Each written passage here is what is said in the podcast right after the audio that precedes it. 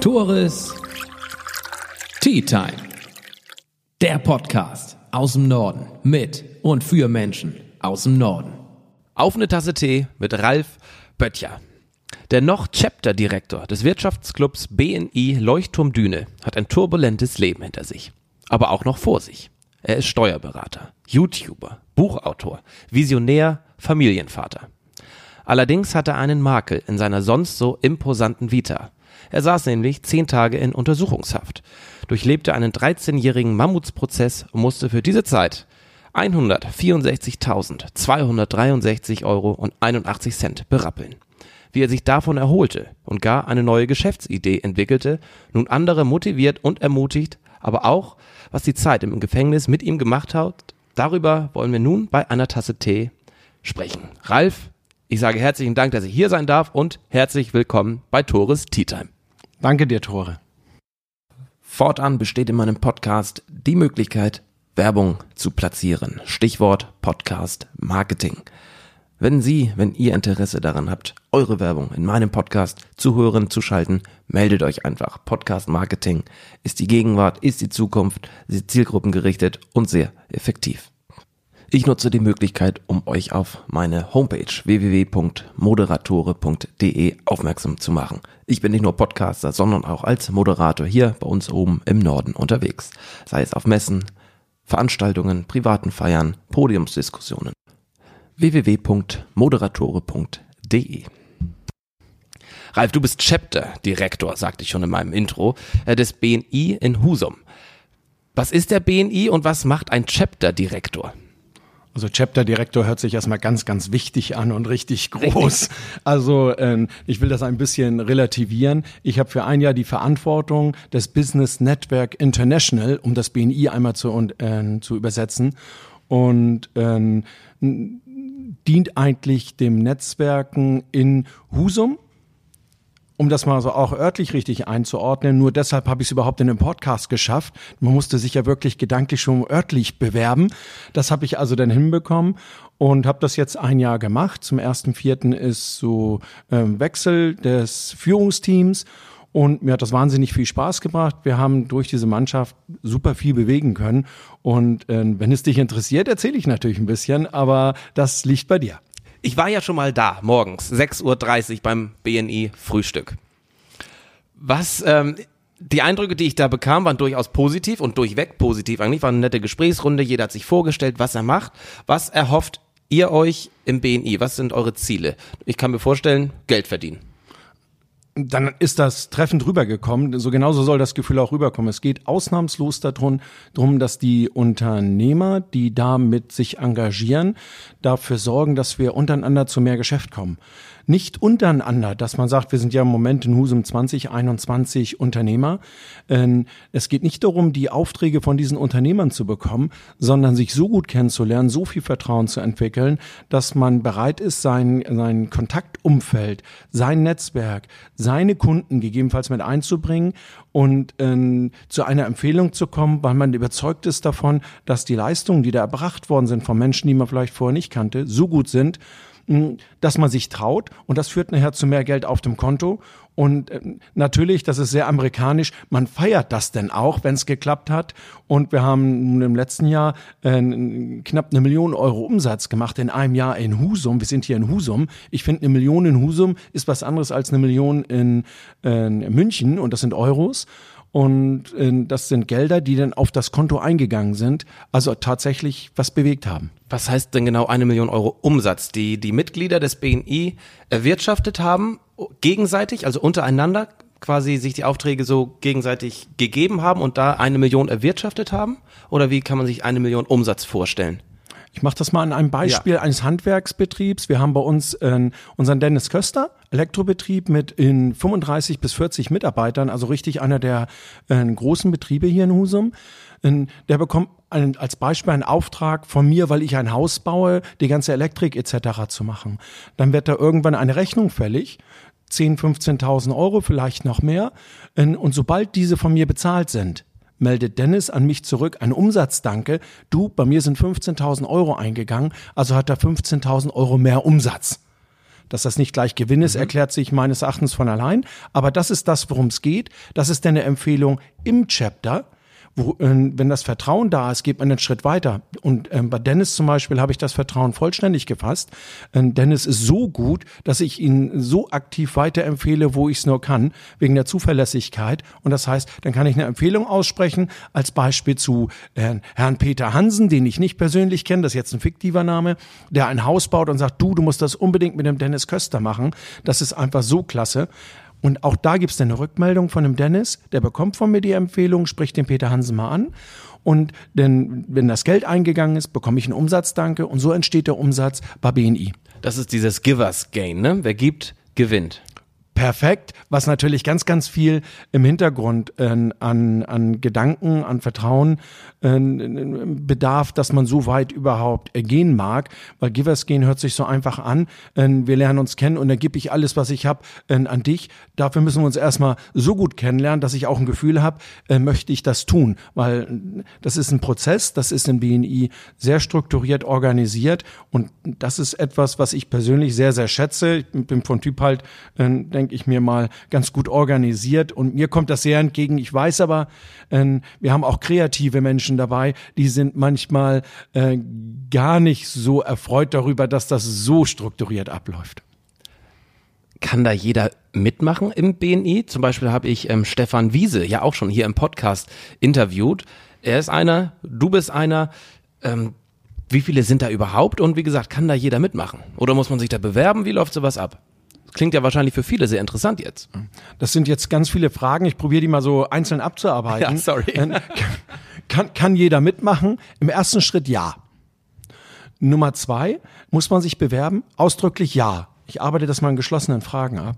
Denn äh, das Besondere ist, jede Fachrichtung nur einmal. Es gibt nur einen Moderatore der bei uns mitmachen dürfte, kommt ein zweiter, der heißt denn äh, was anderes aus demselben Bereich, der hat keine Chance, es sei denn, du sagst, doch, du darfst dabei sein, weil du hast die Fachrichtung nur äh, Biathleten, die er betreut. Das ist dann was, da kannst du darüber nachdenken, wo man sagt, so, das möchte ich.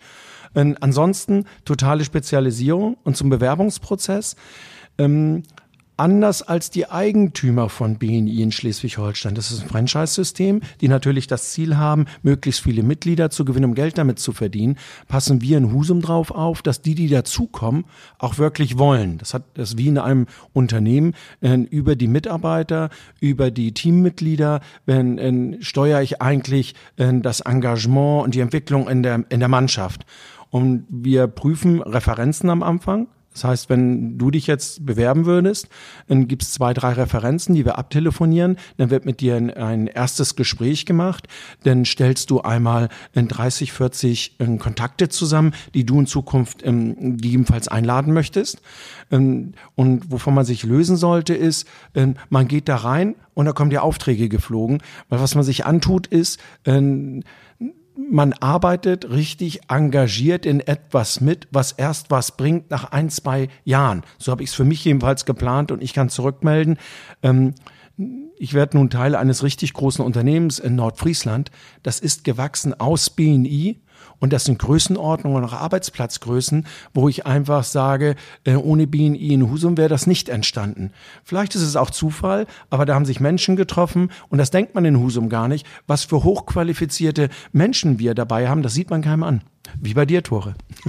Danke, dass man das mir nicht ansieht. Ähm Letztendlich kann man ja sagen, BNI ist wie eine gute Geldanlage. Man investiert was und nach ein paar Jahren oder ein paar Monaten äh, kommt da möglicherweise eine Rendite bei heraus.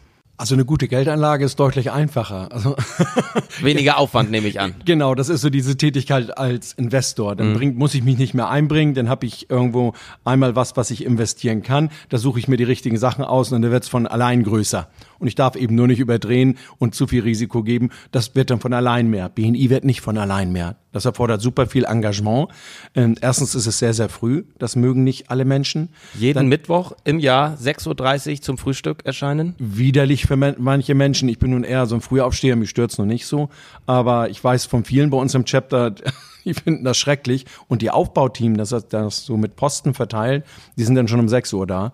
Und das sind dann Sachen, äh, unsere Kieler, äh, Kieler, die damit teilnehmen, die extra aus Kiel kommen. Da möchte ich kurz einhaken. Aus Kiel kommend, dann weiß ich, dass Uta Sönnigsen-Ahrens beispielsweise aus Riesum-Lindholm kommt. Das sind ja keine Husumer. Ausdrücklich richtig. Also denn äh, wir haben so Kieler, warum in Kiel gibt's das eigentlich auch? Warum kommen die zu uns? Irgendwas muss an diesem Husumer Chapter sein, was da eine Energie ist. Wenn man da als Gast mal dabei ist, merkt man das auch. Ähm, was so besonders ist, dass die verrückterweise dann kurz nach vier aufstehen, um wirklich um 6.30 Uhr da zu sein. Und das klappt. Und auch aus dem Kieler Bereich werden es immer mehr. Und das heißt, so vom Einzugsgebiet kann man das gar nicht mehr steuern. Aber die Energie in unserem Chapter ist halt ganz besonders.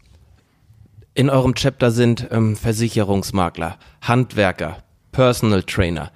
Gibt es da eine Grenze? Also du sagtest schon, aus jedem Themengebiet oder jeder, jedem Genre ein Teilnehmer. Gibt es da welche, die ihr besonders gern haben wollt noch oder habt ihr schon alles abgedeckt?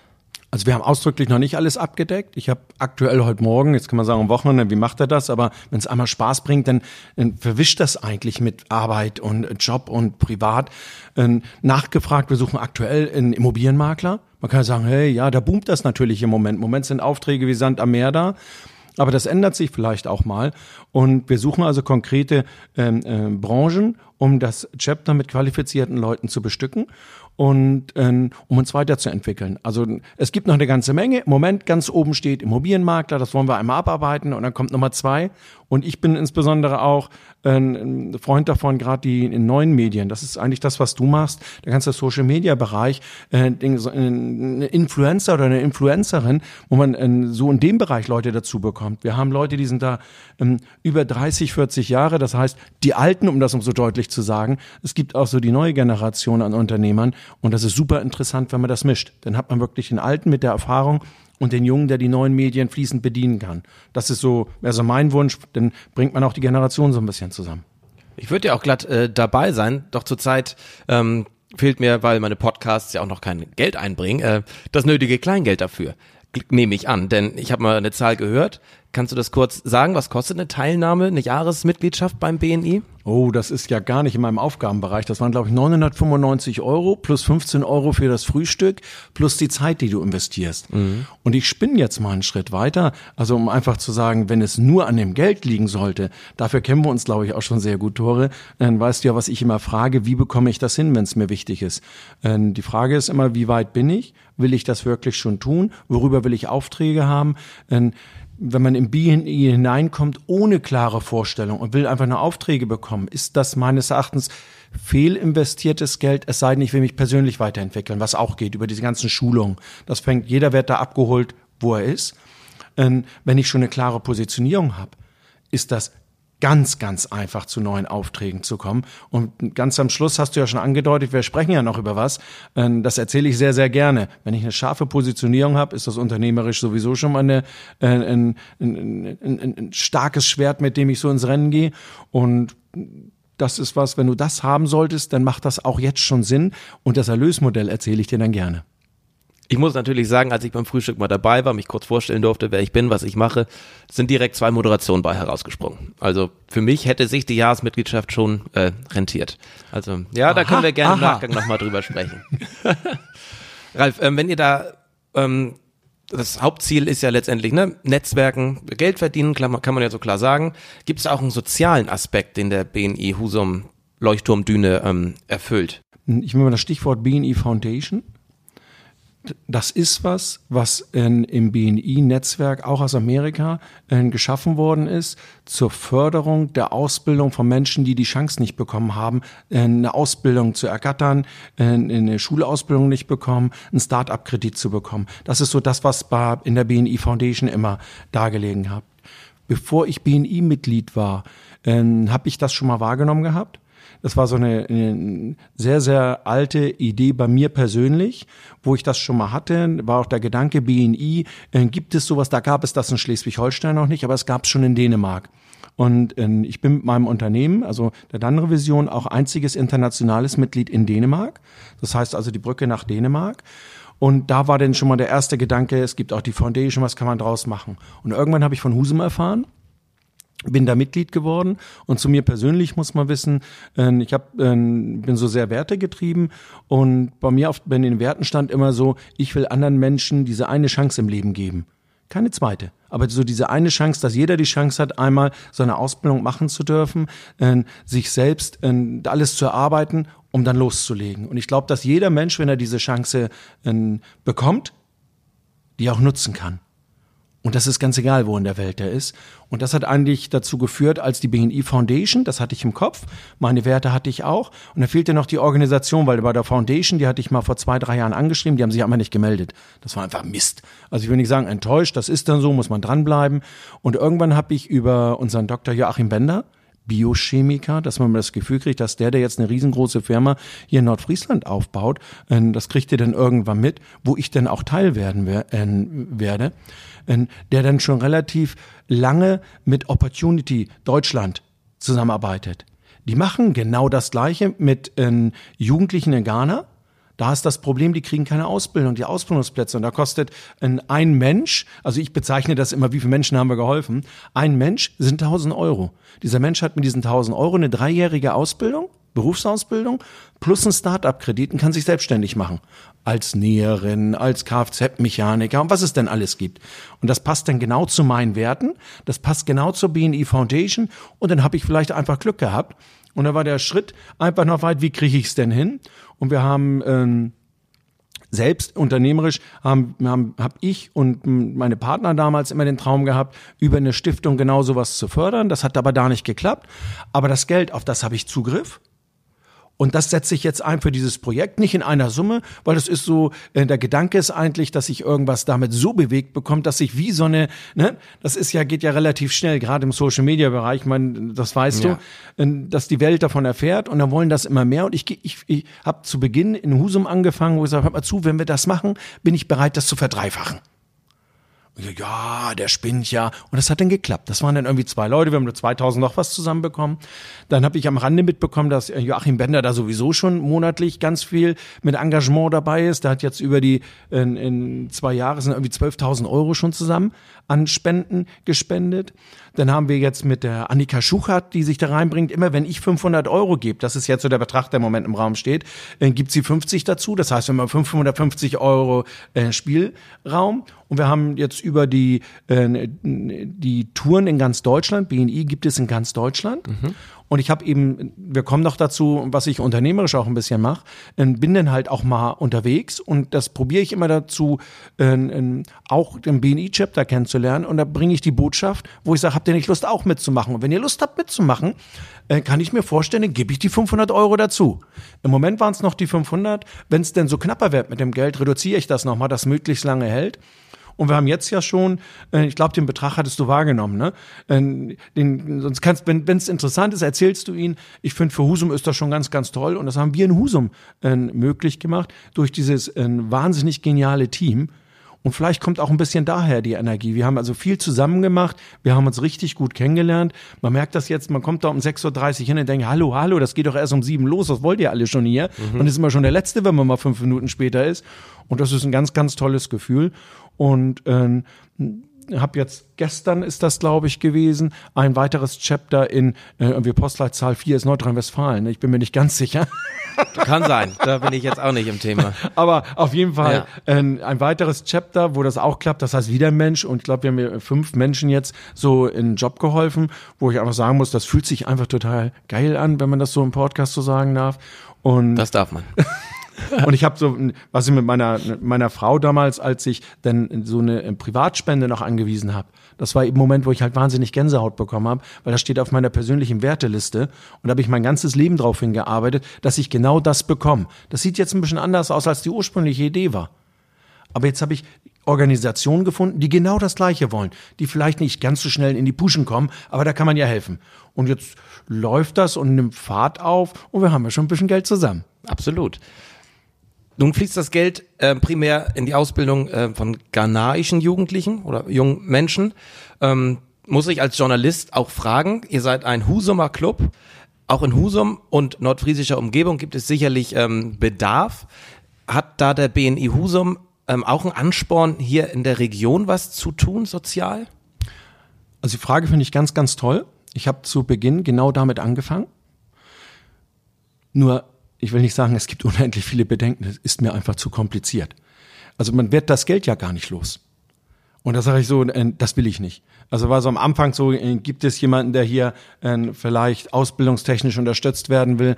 Und das ist für mich eigentlich der Bereich, der passt zu meinen Werten, das heißt in der Ausbildung unterstützen. Ich würde nicht, du bist ja auch, wenn ich das richtig bekomme, da ein Vorstand oder arbeitest sehr aktiv bei UBBene mit, finde ich eine ganz, ganz tolle Sache, passt aber nicht zu meinen persönlichen Werten, weil das ist so eine andere Zielrichtung. Ich möchte diese eine Chance verteilen. Mehr nicht. Ich will nicht jemanden stützen, der es mal schwer hat, weil wir haben es alle irgendwo schwer. Und hier in Husum, Umgebung, ist das einfach wahnsinnig schwierig gewesen. Und das soll nicht irgendwie so eine Spendenaktion werden. Deswegen hat man außer im Social-Media-Bereich im Moment noch gar nicht so viel davon wahrgenommen. Und deswegen habe ich mich persönlich aktiv dagegen entschieden. Das ist mir einfach zu kompliziert. Und jetzt die Abwicklung mit der Foundation und der Opportunity klappt perfekt.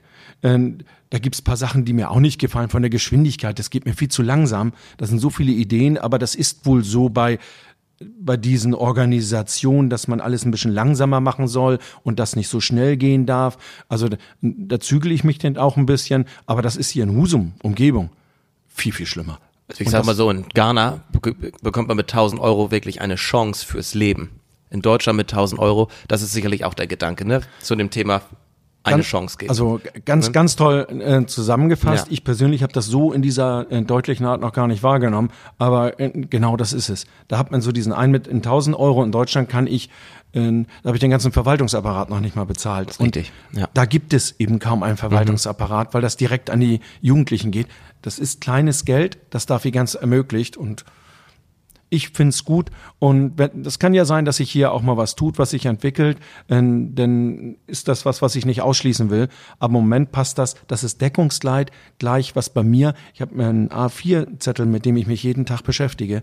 Da steht genau dieser Satz seit Jahren drauf. Und das ist 100% deckungsgleich. Und die BNI Foundation, da steht das 100% identisch. Und bei Auto Opportunity in diesem Programm, was wir gewählt haben, auch. Das ist der Grund, warum ich mich dafür persönlich entschieden habe und meine ganzen Chapter-Teammitglieder äh, tragen das mit und das ist schon ein ganz, ganz tolles Gefühl, auch wenn ich das jetzt mitbekomme, wie das in Deutschland äh, mitgetragen wird. Wir haben da so eine äh, Top Ten heißt das, also die ganz besonders engagierte Net Networker in BNI in Deutschland und Österreich. In, in der Truppe bin ich und das sind alles Leute, die ganz besonders viel in das System geben. Also nicht die ganz besonders raub wie rausziehen, mhm. sondern die ganz, ganz besonders engagiert werden, äh, sind und die treffen sich einmal im Monat virtuell und da habe ich auch zwei, drei jetzt schon gewinnen können, die das gemacht haben und ihrem Chapter möglich gemacht haben. Also das klappt einfach. Das wäre denn mit Husum nicht möglich. Das denke ich auch. Nun, Ralf, bist du Chapter-Direktor BNI Husum. Früher, wollen wir mal wollen wir mal ein bisschen auf deine Vita zu sprechen kommen. Hi. Ja, ja, ich habe mich ein bisschen schlau gemacht. Früher warst du mal in den, ja, an den Diskotheken Husums unterwegs, nämlich als DJ im El Sombrero in Husum. Ich kenne das nicht mehr. Der Großteil meiner Hörer sicherlich auch nicht. Du bist trotzdem noch ein ähm, sehr junger Mann, aber ähm es ist schon okay, sag es deutlich. nee, ähm, erzähl mal, jetzt du warst DJ, wurdest Steuerberater. Wie kam dieser äh, Wandel zustande? Und ich glaube, diese Werte, die du heute vertrittst und hast, vielleicht hattest du die damals noch nicht. Wie kam das zustande? Wie bist du geworden, wer du heute bist, ohne jede Station deines Lebens irgendwie ja. jetzt zu erzählen? Wie kam das irgendwann? Was hat bei dir den Schalter umgelegt? Vielleicht kann man so fragen. Also geprägt hat mich grundsätzlich erstmal das Großwerden im unternehmerischen Haushalt. Meine Eltern sind in der Gastronomie groß geworden, daher das El Sombrero in der Süderstraße. Ähm, Geld, ich habe immer nie kein Taschengeld bekommen, das fand ich immer ganz schrecklich. Heute sage ich, ist in Ordnung. Ähm, hab dann so mein Geld verdienen dürfen als DJ, daher kommt das ja das ist dann aber auch eine andere Zeit. Das ist nicht DJ wie heute. Das ist ein DJ war damals halt Musik machen jeden Donnerstag. Das wissen jetzt die Älteren, die dir noch zuhören. Ähm, das war irgendwie, ich glaube, mein Vater oder meine Eltern hatten sich da was ausgedacht und der Laden war dann auch voll. Und da habe ich dann Musik gemacht und äh, ja, und so habe ich mein Geld halt verdient. Und äh, habe dann auch viel Kontakt gehabt zur Gastronomie und deshalb auch für mich irgendwann mal entschieden, so gastronomische Betriebe werde ich nicht betreuen, wenn ich mal selbstständig bin. Und, und also selbstständig ist gut. Das ist dann, wie ist das gekommen? Hm,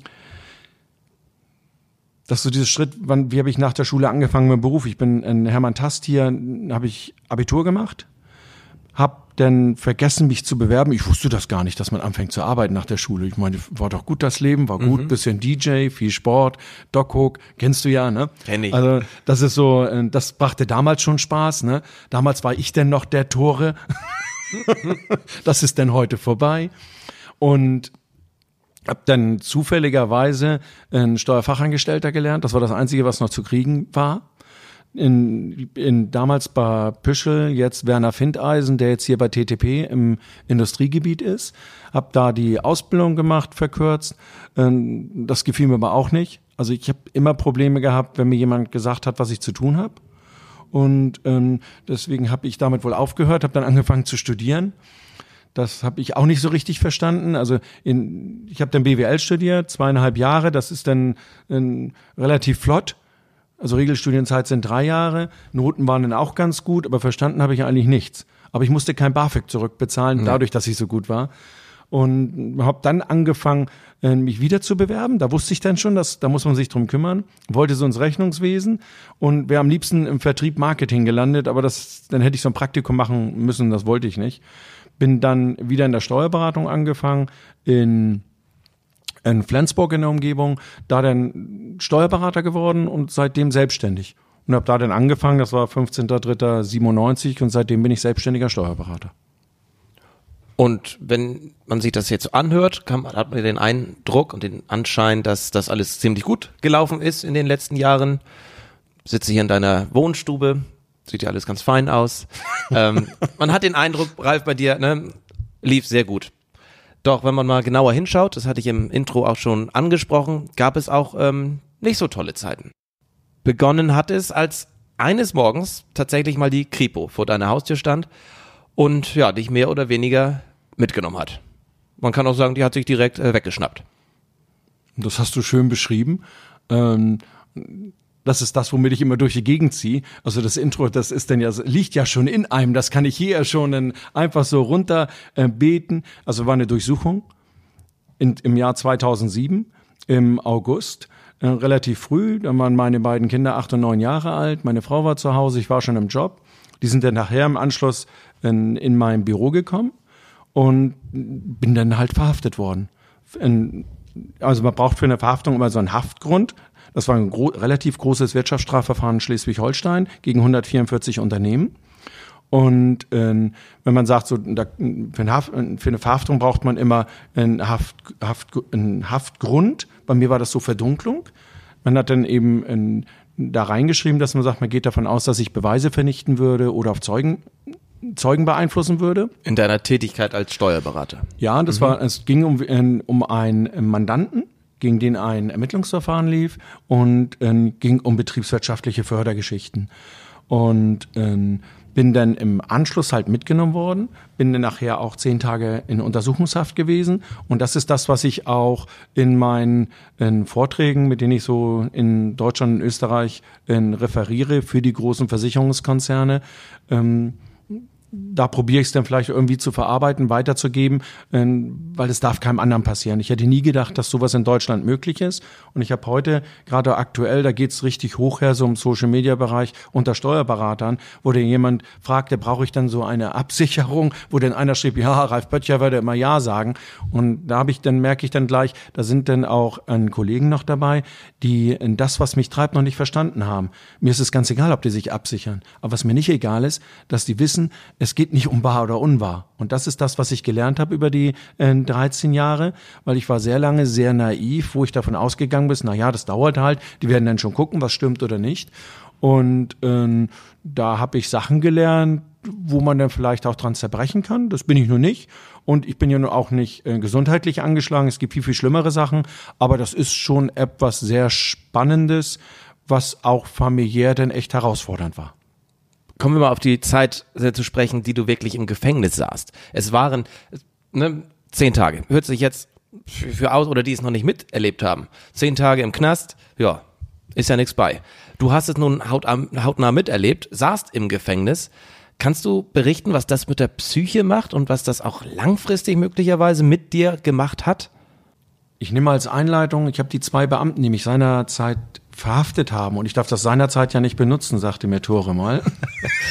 genau, ich bin nämlich auch als Coach unterwegs, als Vortragscoach. Was sehr, sehr gut klappt. Die beiden Beamten habe ich mal wieder getroffen und die sagten dann irgendwann, wir wissen genau, wie das ist, Herr Böttcher. Und da habe ich geantwortet auf diese Reaktion, äh, das kann nicht stimmen. Der Unterschied ist, ich saß da drin und da geht eine Tür zu und da ist keine Klinke. Der Raum ist neun Quadratmeter groß. Das sind äh, äh, schlechte metallerne Betten. Ich bin überzeugter Wasserbettschläfer. Das ist da nicht. Und das gibt's ähm, ja nicht. und es war 23 Stunden Tag hell. Jetzt kann man sagen, das darf man nicht. Ja, ja, das ist ja schön, dass man das nicht darf. Aber äh, wer davon ausgeht, dass alles das, was irgendwo draußen erzählt wird, so richtig ist,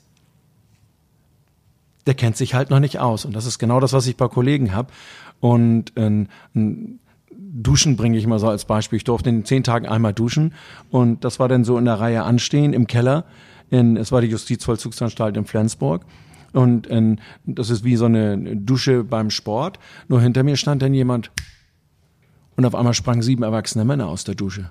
Und das ist ein Gefühl, das geht nie wieder weg. Ich bin nicht angepackt worden, mir ist auch nichts passiert, aber das Gefühl ist etwas, äh, ich weiß nicht, ob das hier so richtig rüberkommt, das geht nicht mehr weg. Und allein, dass das auch passieren kann, mhm. das ist das, was sich keiner vorstellen kann. Passiert so in, in, bei einer Inhaftierung ist äh, keine Möglichkeit mehr gegeben, mit jemandem zu sprechen. 23 Stunden vollständiger Einschluss. Das heißt, kein Kontakt zu gar keinem. Und das Einzige, was man macht, man denkt dann immer so drüber nach, Mensch, was ist denn der Grund gewesen? Wozu in, in irgendwas, alles hat ja seinen Sinn im Leben, was soll mir das denn ähm, ähm, gebracht haben? Ich bin auch nach zehn Tagen ähm, nicht dazu gekommen, weshalb ich drin gewesen bin. Und mein Haftbefehl, das ist für die wichtig, die sich ein bisschen rechtlich auskennen. Mein Haftbefehl ist aufgehoben worden. Also Aufhebung eines Haftbefehls heißt, äh, für die, die sich nicht auskennen, das war nicht zulässig. Die, die sonst rauskommen, wenn man das so liest oder wenn man hört, ist das so eine Haftverschonung. Das heißt, die geben da Geld für, müssen regelmäßig hin. Bei mir war also der Haftbefehl ist aufgehoben worden. Äh, da entschuldigt sich keiner. Das ist dann halt unser System. Das ist ja korrigiert worden. Aber das geht halt nicht mehr weg. Und da ging dann nur irgendwann die Tür auf und dann sagt Herbert, ja, Sie sind dann äh, frei. Und das ist dann was, äh, wo ich dann das erste Mal auch äh, mit feuchten Augen in meiner Zelle saß. Mhm. Und vorher war das wirklich alles runtergeregelt. Mit meiner Frau habe ich nur noch einmal telefonieren dürfen vor der, vor dem, äh, vor der Verhaftung und das war im Auto. Und äh, wir haben nie drüber gesprochen, aber wir haben uns nicht einmal gesehen. Das hätte ich gar nicht äh, aushalten können. So konnte ich mich richtig runterregeln. War der nur für mich, aber so richtig beschreiben kann man es nicht. Das ist halt unangenehm und all das, was man mal hört, was da passieren kann, ja, das ist da so. Punkt. Muss man nicht hin. Man muss auch nochmal klar hervorheben, wir sprechen von Untersuchungshaft, ne? Also es ist keine, äh, es ist noch nichts bestätigt worden. Wie du auch schon sagtest, ne? Ausdrücklich. In Untersuchungshaft kann man sehr schnell geraten und kommen.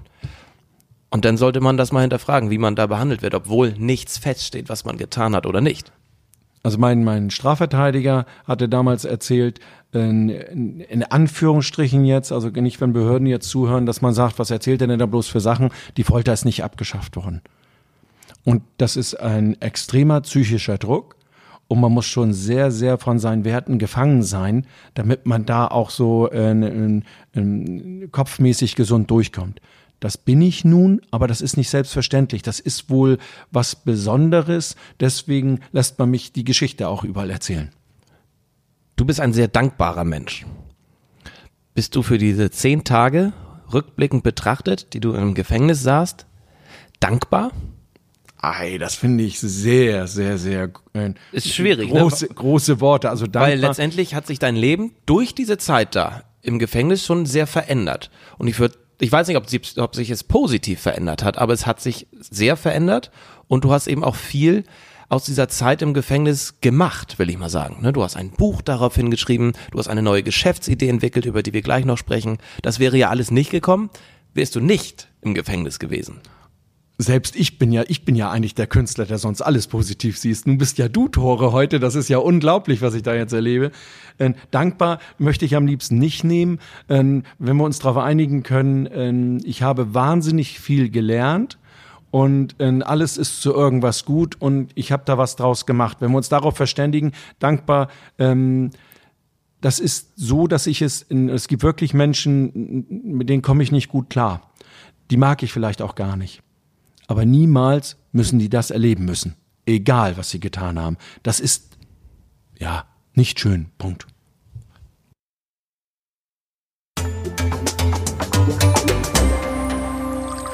Tores Tea Time.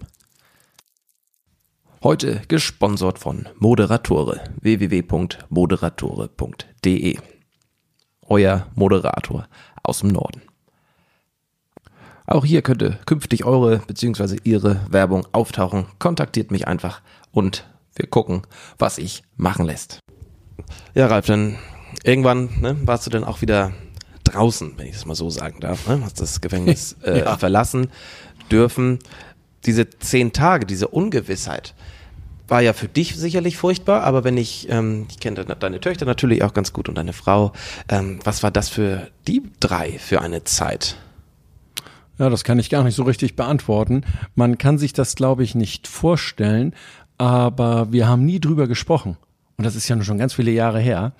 Ähm, was, glaube ich, interessant ist für die ganzen Hörer, das ist die gleiche Frau. Dieses Jahr sind wir 30 Jahre verheiratet.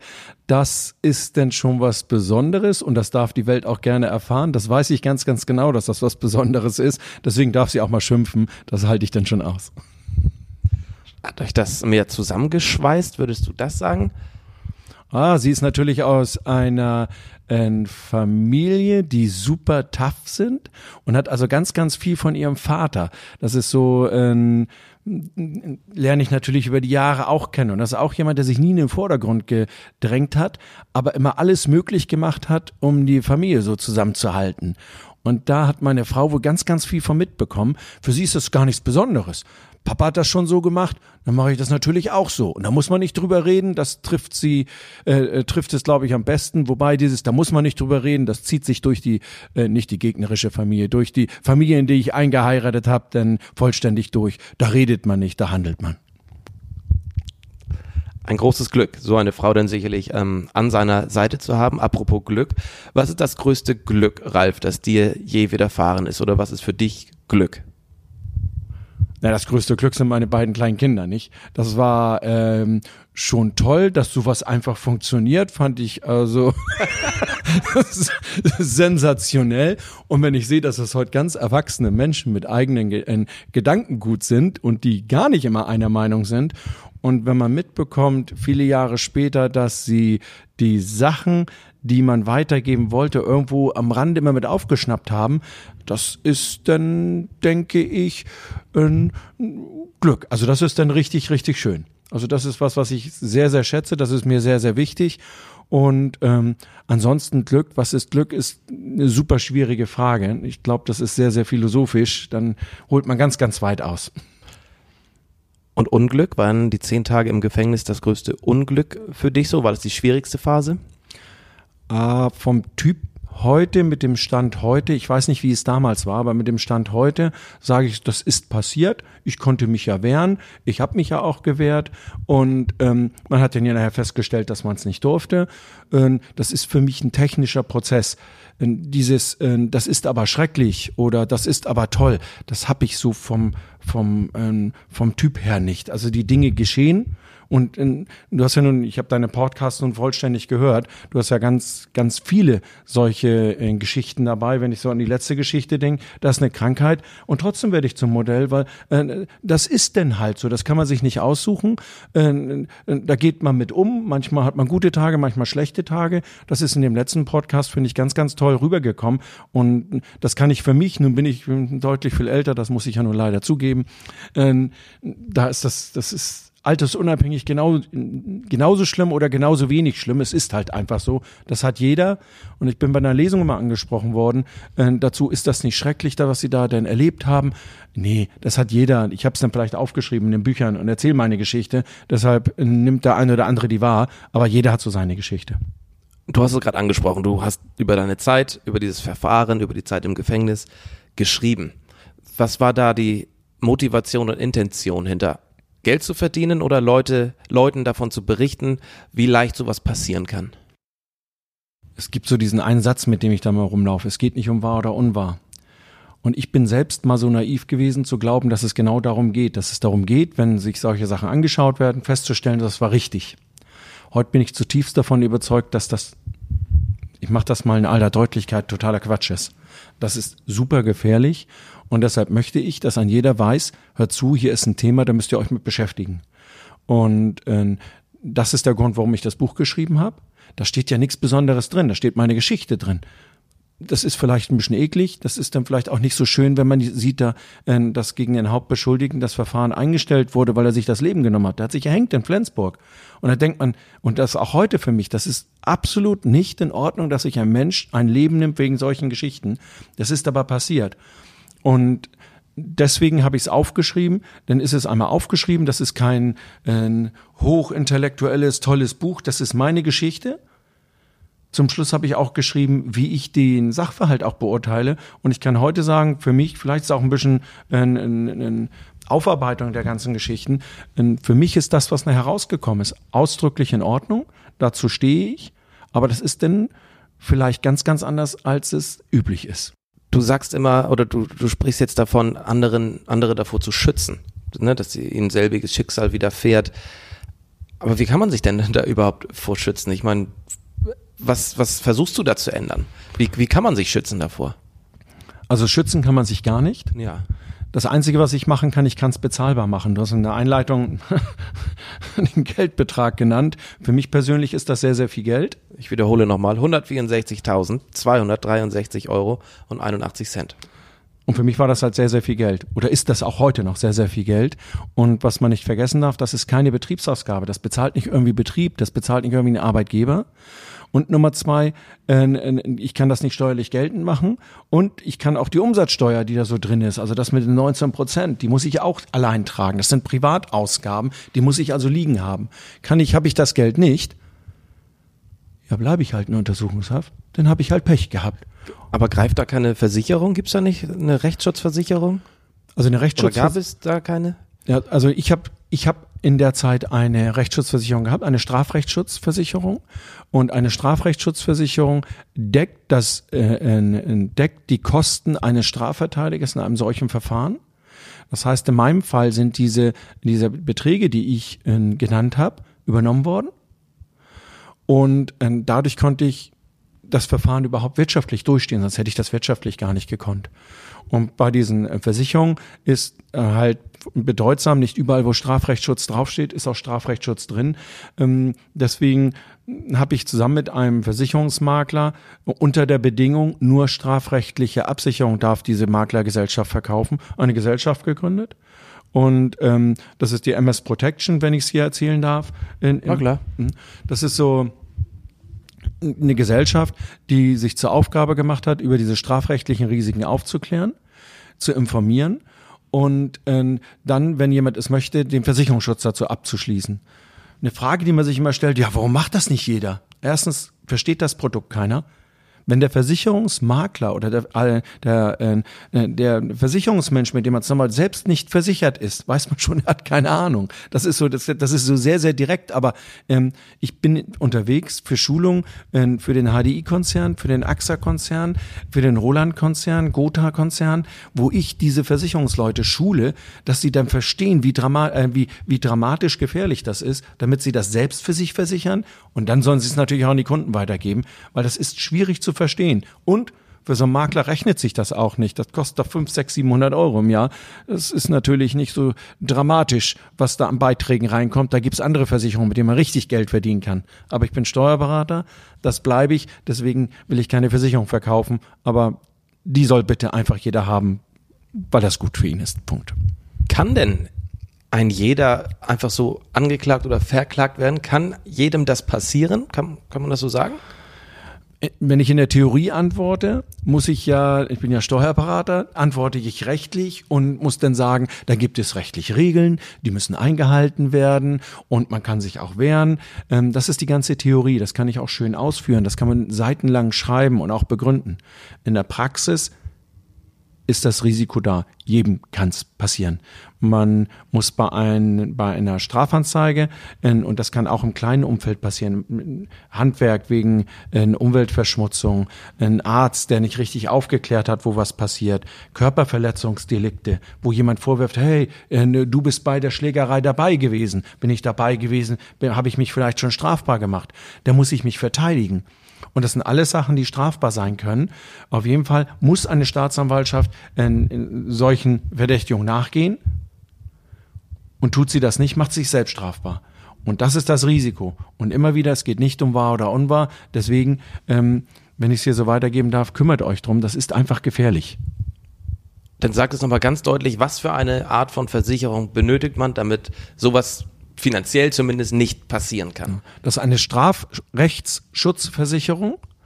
Ihr könnt im, im, auf Facebook unter Strafrechtsschutz findet ihr das Profil, da steht auch äh, von mir, wo auch ein bisschen was steht, wie, ähm, wie speziell das ist. Es gibt bestimmte Klauseln in den Versicherungsbedingungen, die unbedingt eingehalten werden müssen. Das wird nicht teurer dadurch. Aber ihr müsst auf diese Klauseln achten. Das sind so zwei, drei Sachen, die versichert sein müssen, weil das Problem ist nicht zu Beginn. Am Anfang ist, ist die Welt noch gut. Aber wenn so ein Verfahren ausgeht und man wird verurteilt, gibt es Versicherungen, äh, die dann alles zurückverlangen. Das heißt, man muss ja alles selber bezahlen. Wirtschaftlicher Exitus. Und es gibt Versicherungen, die sagen, in bestimmten Fällen tragen wir das trotzdem. Und das ist das, was mich treibt. Das ist das, äh, deswegen auch als Makler. Wir haben im Moment halt eine Gesellschaft, mit der, äh, die da relativ weit vorne ist, die das gut macht. Und wenn es morgen eine andere Gesellschaft ist, deswegen Makler, machen wir das mit der. Und wir machen nichts anderes über diese Maklergesellschaft. Und der Makler, mit dem ich zusammenarbeite, war eben bereit, nur in dem Bereich Strafrechtsschutz tätig zu sein. Nun tourst du durch ganz Deutschland und erzählst deine Geschichte, deine Botschaft. Ähm, du kannst das Medium Podcast natürlich auch nutzen, um ein bisschen Werbung so für dich zu machen. Ganz klar, vor wem würdest du gerne mal sprechen? Ähm, oder wen möchtest du da direkt mit aufklären? Gibt es da irgendwelche bestimmten Gruppierungen oder was sind so deine Wunsch? Kunden will ich nicht sagen, aber vor wem willst du das gerne mal machen? Also vielen, vielen Dank, Tore. Ähm, jetzt aktuell spreche ich jetzt am Montag, ich weiß nicht, wann der Podcast schon rauskommt, am Montag sprechen Enge Sande, sonst auch die nächsten äh, in diesem Jahr. Bis Ende des Jahres kommen noch vier Termine in, in Enge Sande im Green Tech Campus. Dann werde ich dir jetzt ein Wort geben, Ralf, dass der vor Montag ähm, online geht. Perfekt, würde ich mich riesig freuen, wenn Mist, da Jetzt habe ich es gesagt, ne? Ja, jetzt, dann muss ich mich beim Karneval heute Abend zusammenreißen. Dann haben wir in Haselund äh, die Veranstaltung bei Dr. Joachim Bender. Und ich spreche intern auch Roundtable. Da bin ich geladen in einer geschlossenen Veranstaltung vor der HGV auf, auf Nordstrand. Und äh, für solche Möglichkeiten, also die HGV ist äh, eine Zielgruppe und äh, alles, wo irgendwie unternehmerisch was bei ist, alle Mitarbeiter, die irgendwo im Kontakt sind, auch in Beratungsgeschichten. Denkst du an, an Bankangestellte? Also ich weiß von einem Bankangestellten, das denken immer alle, das macht die Firma. Nee, nee. In der Stunde null, wenn die angezeigt werden, stehen die allein, müssen das aus Privatgeld bezahlen. Ich kenne jemanden, äh, der von hier oben ist, der musste 25.000 Euro bezahlen. Das kriegt man vielleicht irgendwie geregelt. Aber für mich persönlich ist das viel Geld. Und da kann man sagen, kann die Firma das nicht versichern? Doch, das könnte sie. Tut sie aber halt nicht. Eine Bank tut sowas nicht. Und ich habe auch, äh, dass man ein Gefühl bekommt bei, äh, ich kenne ehemaliges stellvertretendes Vorstandsmitglied der Nordostsee-Sparkasse, der ganz stolz von seiner Versicherung berichtete. Nachdem ich sie gesehen habe, musste ich ihm leider sagen, du bist aber nicht versichert. Und das sind Sachen, das sind eigentlich Leute, die, die hochqualifiziert sind, die sich darauf verlassen, dass sie Leute haben, äh, die ihnen die richtigen Sachen auch beipulen. Also vom, vom Gedanken möchte ich es allen Interessierten erzählen. Das kann im Privatbereich sein, das kann also Angestellte sein, äh, das kann bei den äh, Wirtschafts-, Wirtschaftsverbänden sein, bei den Behörden. Also überall, wo die Möglichkeit da ist, äh, möchte ich die Botschaft verbreiten. Macht das super, super gerne. Ihr müsst auch gar nichts groß was investieren. Ich brauche einen Raum. Äh, komm dann, erzähl mal eine Geschichte und danach äh, seid ihr informiert und das ist das, was mich treibt. Ob ihr es versichert, ist mir eigentlich egal. Ich bin kein Versicherungsverkäufer, aber ihr habt die Information dann und dann könnt ihr für euch eine unternehmerische Entscheidung treffen und das ist das, was mich treibt. Ihr sollt für euch entscheiden, will ich das Risiko absichern, ja oder nein. Und was ihr tut, ist mir egal. Nur bitte nicht so naiv sein wie ich, das Risiko gibt's ja gar nicht. Ich mache alles richtig. Das habe ich auch mal geglaubt, das ist weggegangen. Dann vielen Dank für diese für dieses Angebot auch. Wer sich mit Ralf in äh, Verbindung setzen möchte, kann entweder mich kontaktieren, dann stelle ich den den Kontakt her, den Draht her, oder man findet dich ja, sagt es schon bei unter anderem Facebook ähm, Strafrechtsschutz. Apropos Facebook, soziale Medien, YouTube, äh, da bist du ja auch zu finden. Nicht, äh, ja, ja. Äh, ich habe ein bisschen geforscht, Ralf. Ähm, und da bist du oft zu sehen mit einer, ähm, ja, mit einer roten Nase auf. Und auch den Hashtag ähm, Frage Ralf. Was mit ist, PH, genau. Richtig, richtig. ähm, auch auf unserem, äh, unserem Podcast-Foto hast du die rote Nase auf oder hältst sie zumindest. Ich weiß noch nicht, welches Foto ich nehmen werde. Ähm, was hat das auf sich? Das also die Nase. Ja, die Nase treibt mich schon äh, relativ lange. Die habe ich schon, will man sagen, nahezu meine ganze unternehmerische Laufbahn so dabei. Und die rote Nase soll äh, mich und auch andere immer daran erinnern, es gibt so Sachen, die wirklich wichtig sind. Und äh, dadurch, dass ich deine Podcasts gehört habe, das sind so Situationen, das sind Menschen, die richtig so Extreme erlebt haben. Und äh, das sollen wir mal immer nicht vergessen. Es gibt ganz, ganz viele, jeder hat solche Geschichten. Und die rote Nase erinnert mich immer dran, bitte nicht so ernst nehmen. Das Leben ist so schön. Und äh, daran erinnert sie mich. Und ich hole sie mal oder immer wiederholt in ganz schwierigen Situationen raus, wenn man sie wirklich so, sich anfängt zu, zu, zu kappeln, wenn es Stress gibt, wenn man da mal die rote Nase aufsetzt, aufsteht dann gucken einen alle Leute an und sagen, sag mal, bist du nicht ganz klug? Was soll sowas denn? Aber was sie alle vergessen haben, dass sie sich streiten wollten. Und danach sprechen wir normal weiter. Und das hat sich in der Praxis bewährt und das funktioniert. Also ich kann es nur empfehlen, macht irgendwas Verrücktes. Ihr müsst euch ja nicht immer gleich ganz ausziehen, aber so eine rote Nase, deswegen habe ich sie immer dabei. Das dürft ihr gerne mal testen. Thorsten, Tor, äh, nee, Tor, Tor hat das heute auch mit mir Thorstens getan. Thorstens Tea Time. Ja. Tora hat das heute auch mit mir getestet und äh, sie war denn da. Sie war da. Und du sprachst schon davon, Mensch, ist der nicht ganz dicht? Ähm, ich bin mir sicher, Ralf, und ich weiß es auch, das behaupten einige von dir. Wie gehst du damit um? Generell, wie gehst du mit äh, Kritik um? Auch, das mache ich auch gerne in meinen Podcasts, einfach so ein paar Tipps geben, Persönlichkeitstipps. Wie gehst du mit Kritik um? Wie gehst du mit diesen sogenannten Hatern um, die einfach nur negativ reden oder sind? Wie lässt du das nicht an dich heran? Gute Frage. Ich glaube, das war früher mal anders. Dadurch, dass ich dieses Strafverfahren erlebt habe und du hast vorhin diese Frage gestellt, was hat sich da verändert? Da hat sich dann vielleicht wirklich ein bisschen verändert. Und wenn man sowas einmal erlebt hat, das relativiert alles. Immer wieder deine Podcasts, jeder hat dann, von denen, die ich jetzt gehört habe, jeder hat so eine Geschichte und man wird dann ruhiger. Und ich habe, ähm, um das mal so, so zusammenzufassen, Moment, ich habe dieses große Wirtschaftsstrafverfahren gehabt. Ich habe ähm, ähm, aktuell 40 laufende Zivilprozesse erleben dürfen oder bin in solchen Zivilprozessen. Da erlebt man so viel äh, Negativität und ähm, ich habe das für mich so äh, aufgenommen, dass ich mir die Sachen anhöre und persönliche Sachen ähm, erreichen mich nicht ab dem zweiten Tag. Also der erste Tag kriegen wir nicht hin. Also wenn du irgendwas Unangenehmes zu mir sagst, dann beschäftigt mich das einen Tag. Weil ich, das kriege ich einfach nicht hin. Ich habe mal gehört, das ist wohl das Menschsein. Das kann man ja nicht mehr lernen. Und ansonsten ist das einfach immer wieder probieren. Ich probiere natürlich mit Menschen zusammen zu sein, die gerne mit mir zusammen sein wollen. Weiß auch, dass ich schwierig bin, ja. Aber in der Stunde Null habe ich es halt ganz oft erlebt, da ist keiner mehr, da ist nur noch einer. Und das habe ich bei in Sachverhalten erlebt, in, mit Menschen, die vielleicht auch vorher komisch waren zu jemanden. Und wenn die dann mitbekommen, der Stunde Null ist nur noch der da. Das geht dann nicht mehr weg. Und das dauert dann vielleicht ein bisschen länger, ist ein bisschen komplizierter, aber irgendwann äh, machen sich dann auch die schwierigen Leute vielleicht mal ein Bild. Ja, und lass sie weiter schimpfen. Ich denke mal, das hat auch mit Alter zu tun, mit Weiterentwicklung, persönlicher Weiterentwicklung. Standardtipp gibt es da, glaube ich, nicht was du mal vor ein paar Jahren sagtest, was ich noch aufgeschnappt oder in, Erinnerung habe. Du ähm, informierst dich natürlich äh, branchentechnisch, aber informierst dich nicht über das Weltgeschehen. Du ähm, guckst keine Nachrichten, liest keine Zeitung, weil es wahrscheinlich hauptsächlich negativ ist. Lässt du sowas bewusst nicht an dich heran oder was ist da die Taktik hinter, sag ich mal? Ist das auch ein bisschen naiv? Bin ich überzeugt von ausdrücklich nicht. Mein Facebook-Profil ist genauso gesteuert. Also ich abonniere nur Dinge, die ich abonnieren möchte. Das kann man ja abwählen. Das tue ich auch. Und bei mir, ich werde den ganzen Tag eigentlich mit, ähm, ich erinnere mich an deine Mutter, die mal sagte, das ist ja alles rosa-rot, deine Welt. Das ist sie wirklich, weil ich jeden Tag nur positive Sachen bekomme. Das sind immer diese ganzen Kleinigkeiten und ich probiere jeden Tag darauf zu achten, was so für tolle Sachen passieren. Und es passieren immer kleine, tolle Sachen das kleine schöne Wort an die Frau, die da über die Straße gehen will. Der hilfsbereite junge Mann, der aufsteht, weil sich da jemand hinsetzen möchte. Und ähm, wenn man das naiv nennt, dann bin ich halt naiv und das möchte ich mir auch nicht nehmen lassen. Ich finde das schön. Und ähm, diese negativen Sachen ähm, kann ich in meinem Umfeld wenig beeinflussen, es sei denn, ich entscheide mich, politisch mich zu engagieren. Das möchte ich nicht. Also versuche ich in meinem Umfeld das zu bewegen, was ich bewegen kann. Und wir haben über ein paar Sachen ähm, gesprochen. Das ist vielleicht nur äh, eine Kleinigkeit. Aber diese Kleinigkeit BNI Foundation, diese Kleinigkeit, jemandem in Arbeit zu helfen, diese Kleinigkeit, äh, Arbeitsplätze zu schaffen, neue Unternehmen mitzugründen und zu begleiten und äh, tolle Gespräche zu führen, ähm, das ist so mein Umfeld, in dem ich was bewegen kann und das tue ich. Darüber wird nicht in der Zeitung geschrieben, weil das ist nichts, was jemanden interessiert. Oder hat jemand was Gutes getan?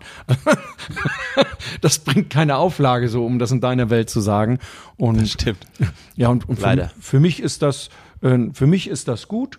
Das entscheidet ja jeder selbst. Und ja, so hat jeder sein eigenes Glücksrezept, ja. würde ich mal sagen. Und was man machen kann, um mal zu testen, einfach beim Nachrichten gucken, mal darauf achten, wie viel Information denn da überhaupt rüberkommt in der Viertelstunde, die man Nachrichten guckt. Das sind vielleicht 60 Sekunden und der Rest sind nur Bilder. Das ist ganz lustig, seitdem du das nämlich zu mir mal sagtest vor ein paar Jahren. Ne, ich bin ja Abo Abonnent von einigen Magazinen, politischen auch und versuche die auch wöchentlich durchzulesen und denke dann auch, Mensch, was hat mir das jetzt gebracht?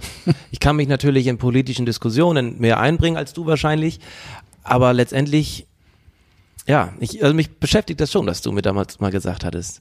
Ähm, kann ja jeder ja mal selbst äh, drüber mhm. nachdenken. Abschließender Themenkomplex, Ralf. Nein, nicht komplex, abschließendes Thema. Kurz. Ähm, heute Morgen habe ich wieder gesehen, ich bin um erstaunlicherweise schon, schon halb acht aufgestanden an einem Samstag, äh, auch natürlich in Vorbereitung auf den Podcast hier. Aber ich habe dann ähm, gesehen, du hattest schon, ich glaube um 5.30 Uhr oder um 6 Uhr was in deine Story ähm, wieder gepostet. Und das ist ja nicht nur an einem Samstag so, sondern auch an allen anderen Wochentagen. Erzähl mal was zu deinem Lebens- oder zu deinem Tagesablauf. Du isst nur Salat, nur Fleisch, trinkst keinen Schluck Alkohol. Ähm, es ist ja unheimlich faszinierend und auch da gehört ja so viel Disziplin zu. Woher nimmst du die? Wie motivierst du dich? Also ähm, man muss wissen, dass es in der Einleitung ja nicht rausgekommen. Ich bin einer von fünf ausgebildeten Mentalcoaches in der Steuerberatungsbranche. Wenn ich in, in dem Bereich tätig bin, Mentalcoaching, heißt das so, dass ich auch so in dem Bereich Energien zu Hause bin, in Bereichen, die vielleicht nicht mehr so mit dem, was man so kennt, zu tun hat. Ähm, da arbeitet man viel mit Energien und Sachen, was ich mir vorstellen äh, möchte. Ich bin mir sehr klar über meine Werte und was ich möchte. Ich weiß also sehr gut, was ich möchte und was ich nicht möchte. Und der nächste Schritt ist dann ganz, ganz einfach. Ähm, das führt dazu, dass ich mich in jeder Situation sehr schnell entscheiden kann ja, nein, vielleicht habe ich nicht, weil es ist alles klar für mich. Ich brauche nie überlegen. Und ähm, von der Disziplin, das empfinde ich eigentlich gar nicht so. Ich habe das, das, was bei dir vielleicht als Disziplin wahrgenommen wird, ist für mich einfach nur eine Entscheidung, ja oder nein. Mit dem Essen, das musste ich einmal begreifen, das habe ich dann verstanden und ähm, dann habe ich das einfach umgestellt und dann ist das so. Und beim, beim Sport ist das was, da habe ich wahnsinnig viel Spaß dran. Ich will aber den Wettkampf nicht. Deswegen trainiere ich und spiele viermal die Woche Tennis. Das bringt mir halt super viel Spaß. Aber eben im Vollprofi, ich komme gar nicht in die Diskussion über irgendwas, weil der ist so viel besser. Das ist eine ganz anderen, anderen Welt. Und ich weiß, ich bin ambitionierter Amateur. Mehr nicht. Deswegen ist es nie wichtig, was passiert in so einem, in so einem Tennisspiel. Es ist total unwichtig. Und was mir sonst wichtig ist, dass ich mit meiner äh, Familie äh, und zu meiner Familie gehört dann eben auch äh, die Familie meiner Frau. Das heißt, die große Familie, das steht bei mir auf dem Zettel, wenn da mal jemand will und Unterstützung will, das ist mir wichtig. Die bekommt jemand auch, aber ich bin auch so, gehe auch sofort zurück, wenn das eben nicht gewollt ist, weil ich das nicht aufdrängen will. Und das habe ich durchgehend in allen Lebensbereichen. Und ich habe es für mich äh, seit Jahren, äh, beschäftige mich da jeden Tag einmal mit. Ähm, deswegen sind die Sachen alle so klar für mich. Und das mit diesem, mit der Uhrzeit und tust was in die Story. Ähm, ich habe so diesen Unterschied Arbeit und Privat kenne ich nicht, weil ich nur Dinge mag, zu denen ich Lust habe.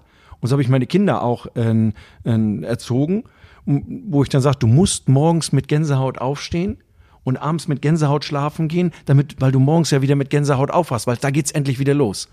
Und da kann man sagen, das ist total verrückt, aber vielleicht klappt das auch nicht. Aber was ist schon wirklich wichtig?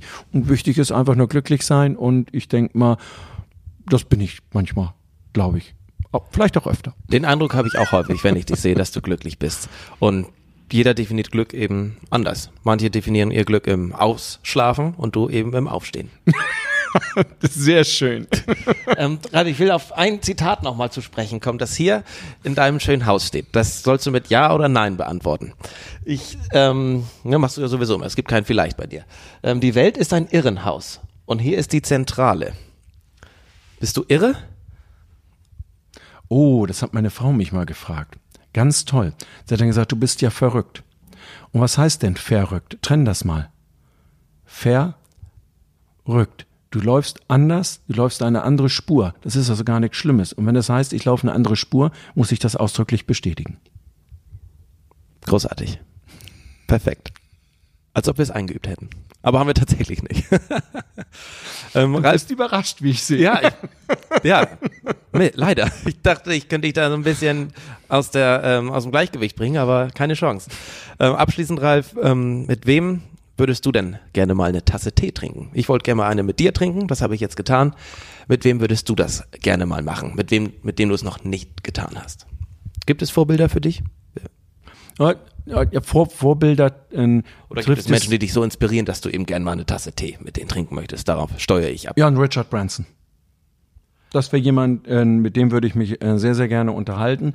In, nicht um da irgendwie groß was weiterzukommen, dafür, äh, dafür lese ich schon die ganzen Sachen von ihm.